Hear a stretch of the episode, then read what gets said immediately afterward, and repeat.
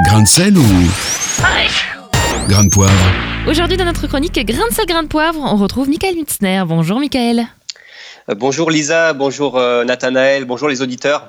Alors depuis la mort tragique de George Floyd aux États-Unis, les rassemblements pour dénoncer le racisme se sont multipliés à travers le monde, y compris en France et en Suisse. Comment expliquer que ce drame euh, qui s'est déroulé au Minnesota ait eu un tel retentissement international, Michael? C'est vrai qu'on peut se poser la question, hein, Lisa, parce que malheureusement, c'est pas la première fois qu'un tel drame survient aux États-Unis et qu'il est capté par les caméras. Euh, mais le cas particulièrement triste de cet homme qui meurt euh, étouffé sous le genou d'un policier alors qu'il implore qu'on le laisse respirer euh, est devenu le symbole d'une injustice systémique, non seulement en Amérique, mais aussi à travers le monde. Un problème systémique, que voulez-vous dire exactement?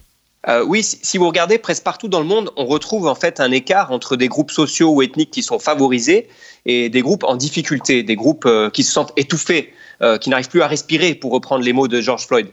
Euh, il n'y a pas une vraie égalité des chances ni une vraie égalité de traitement. Euh, regardons par exemple les chiffres de la population carcérale. Les communautés discriminées sont très souvent aussi euh, systématiquement surreprésentées dans les prisons.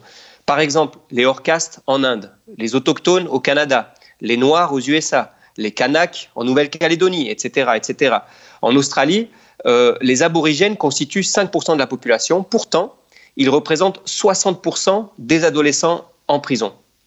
Alors ces chiffres révèlent qu'il existe un problème au niveau des systèmes sociétaux qui génèrent euh, l'exclusion et la marginalisation de certains groupes en fonction de leur origine.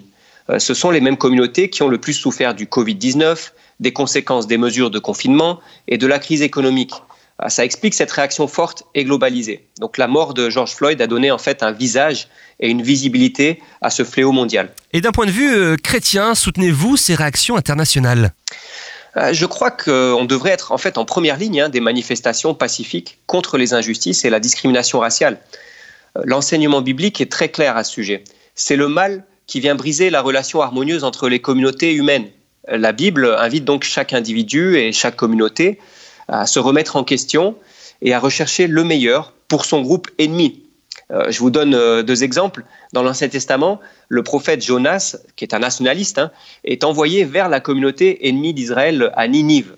Et l'histoire biblique retrace son combat intérieur euh, face à la haine qu'il a pour ce peuple, tandis que Dieu désire se servir de lui pour les bénir et les sauver. Mmh. Et plus tard, on retrouve la même dynamique dans le Nouveau Testament avec la Samarie, qui étaient les frères ennemis des Israélites.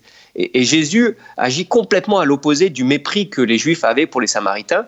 Et il va intentionnellement vers euh, cette communauté et il ordonne même explicitement à l'Église de faire de même. Alors qui sont nos Samaritains aujourd'hui, Michael?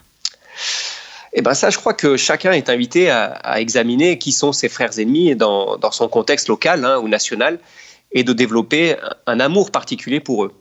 Euh, les chrétiens sont spécialement euh, appelés à montrer l'exemple, je pense à, s'opposer aux injustices et à proposer des solutions. Euh, là où ça se vit, c'est un message très fort et un signe prophétique. C'est-à-dire? Bah, c'est une manière de s'opposer à l'injustice systémique et de montrer que nous croyons qu'au-delà de notre appartenance à une communauté, à une nation, à une religion, tous les descendants d'Adam et d'Ève sont frères et sœurs en humanité, créés à l'image de Dieu et dignes d'être respectés et défendus. Oui, merci beaucoup, Michael Musner. Merci à vous. Retrouvez ce rendez-vous en replay sur farfm.com.